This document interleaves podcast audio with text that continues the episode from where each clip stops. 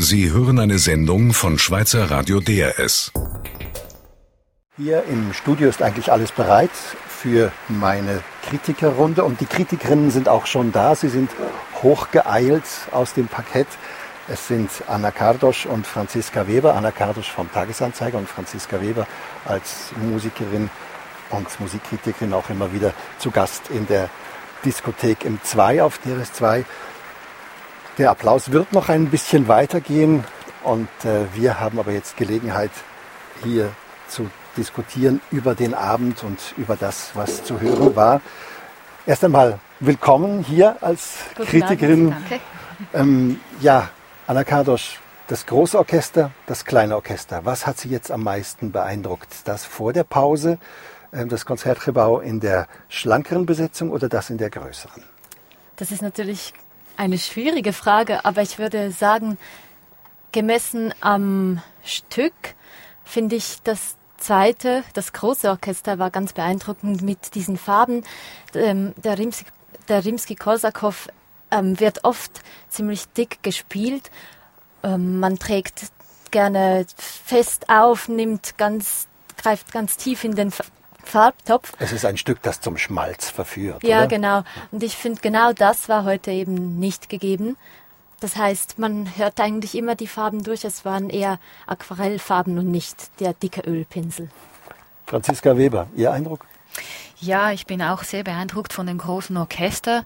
Ähm, als Pianistin habe ich natürlich immer ein spezielles Herz und ein spezielles Ohr für den Pianisten, da kommen wir sicher noch hin.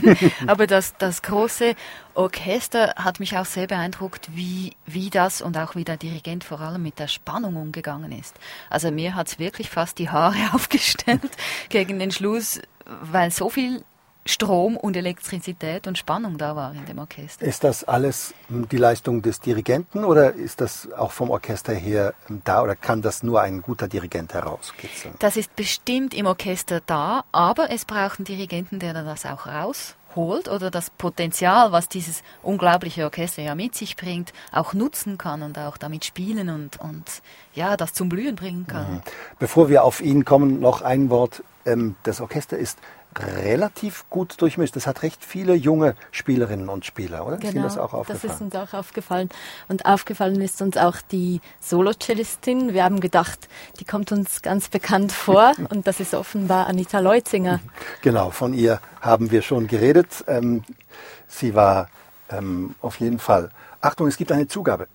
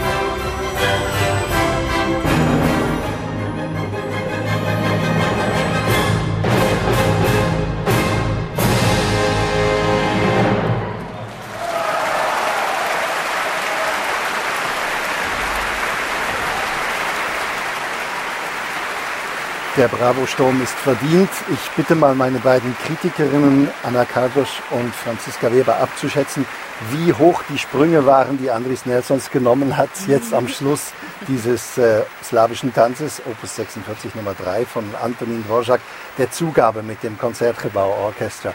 Anna Kardosch, was schätzen Sie, Anna Kardosch? Ja, ich denke, das waren bestimmt 20 Zentimeter. Ich gehe auf 40. auf jeden Fall hat das Podium das ausgehalten. Er hat ein überschäumendes Temperament. Wir haben vorhin von der Jugendlichkeit im Orchester gesprochen, von der, ähm, von der Farbigkeit, die das äh, herausbringen kann, die man ihm entlocken kann.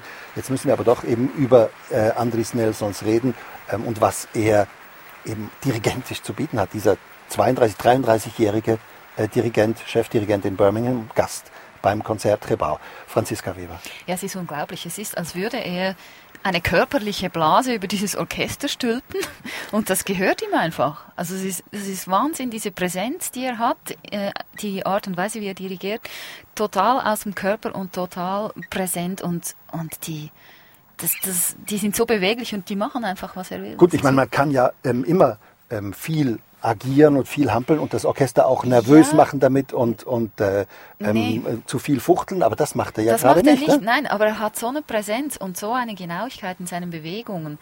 Und, und er springt tatsächlich manchmal hoch in seiner offensichtlichen Begeisterung auch für die Musik, aber es ist auch dieses total Raumgreifende, das er da rüberbringt, das einfach der hinterste und letzte quasi ähm, in seiner Aura ist, wenn man so will, und, und da äh, mit drin, mit drin ist. Anna Kardosch? Und wenn man zuhört, finde ich, sind es auch zwei Sachen. Also es ist das Detail ist jeweils ganz schön herausgearbeitet. Er lässt nichts links liegen und trotzdem gibt es einen Spannungsaufbau, es gibt einen Bogen. Das finde ich, das, das ist so selten, dass das wie Hand in Hand geht. Und er schafft das. Er schafft das. Trotz seiner Jugendlichkeit ähm, hat er offensichtlich sehr viel Erfahrung da. Ist ja, das auch ein Erbteil seines, seines Mentors Maris Jansons? Merkt man da die Schule? Kann das sein? Könnte sein, aber ich glaube auch, es kommt daher, dass er ja selber in einem Orchester Trompeter war. Er ist wie aus dem Orchester herausgekommen und, und ist vielleicht somit auch selber noch ein bisschen Teil des Orchesters. Mhm. Also er steht nicht davor und dirigiert es, sondern er, die, er, er spielt mit. Wir haben vorhin davon geredet, eben wie das äh, Stück, das wir gerade gehört haben, Sherazad von Rimsky-Korsakow, zum Schmalz verführt und wie er das eigentlich diesem Stück ausgetrieben hat. Das können wir so zusammenfassen. Nun also zum Beethoven in den letzten Minuten, die uns noch bleiben für unsere kleine Abendkritik hier aus Luzern. Franziska Weber, Jeffin Bronfmann als äh, Interpret von Beethovens L'Empera. Ja, also das, das finde ich einfach unglaublich, was der gemacht hat. Also das ist wie einfach ein, ein, erfahrener Mensch, ein erfahrener Pianist im, im, besten Sinne des Wortes, der hat dieses Klavierkonzert an der Hand genommen wie ein alter Freund und gesagt, schauen wir mal, wie es heute rauskommt. Das ist so, das war, der war wie ein Gefäß, ist er da gesessen in, in seiner Ruhe, fast stoisch teilweise und das ist aus ihm herausgekommen in eine Frische und Jugendlichkeit und Spontaneität, das ist wirklich, da kommt, da kommt Erfahrung und, und Spielfreude im, im schönsten Sinne zusammen. Wobei Spontanität würde ich jetzt nicht aufs Detail bezogen sehen. Also im Gegensatz zu Andres Nelsons fand ich, ähm, spielt er nicht zum Beispiel kleine Punktier Punktierungen aus oder er, es gab einmal einen Trugschluss und da spielte er drüber, als wäre das gar nichts gewesen. Ich finde eher, dass er auf auf einer größeren Ebene schaut er sich das an und da kann er solche Farben aus dem Klavier hervorzaubern. Die sind schon sehr erstaunlich. Und ich, ja, ich finde teilweise auch, dass er fast frech war. Im dritten Satz gibt es doch dieses Hauptthema und dann gibt es so eine absteigende Linie und da ist er immer langsam geworden da drin. Und er hat mit dem Tempo, mit einer Frechheit gespielt in dem dritten Satz. Das fand ich eine Herausforderung für das Orchester. Und das, kam mir schon sehr spontan vor, wie er das auch gemacht hat, so das Ganze dann wieder. Als, Zugabe, als Zugabe hat er die Etüde Opus 10 Nummer 8 von Frédéric Chopin gespielt und ich kann Ihnen jetzt noch 10, Minuten, 10 Sekunden geben, Anna Kardosch. Was wollten Sie noch sagen zu seinem Spiel und zu seiner Interpretation? Also ich wollte eigentlich auf den Beethoven zurückkommen und ich fand, der Anfang dieses Konzerts ist ja so spannend, weil das geht los und der Solist wartet nicht hinter der Bühne. Und da war auch ein bisschen frech, weil das Orchester hat ihm quasi die Plattform geliefert und er ist so ein bisschen dumpf von unten hinaufgestiegen und erst als er oben war, wurde er ganz präsent. Also es war auch nicht so eine Musterhaltung, es war schon ein bisschen auch provokativ. Meine beiden Kritikerinnen, vielen Dank Anna Kardosch, vielen Dank Franziska Weber.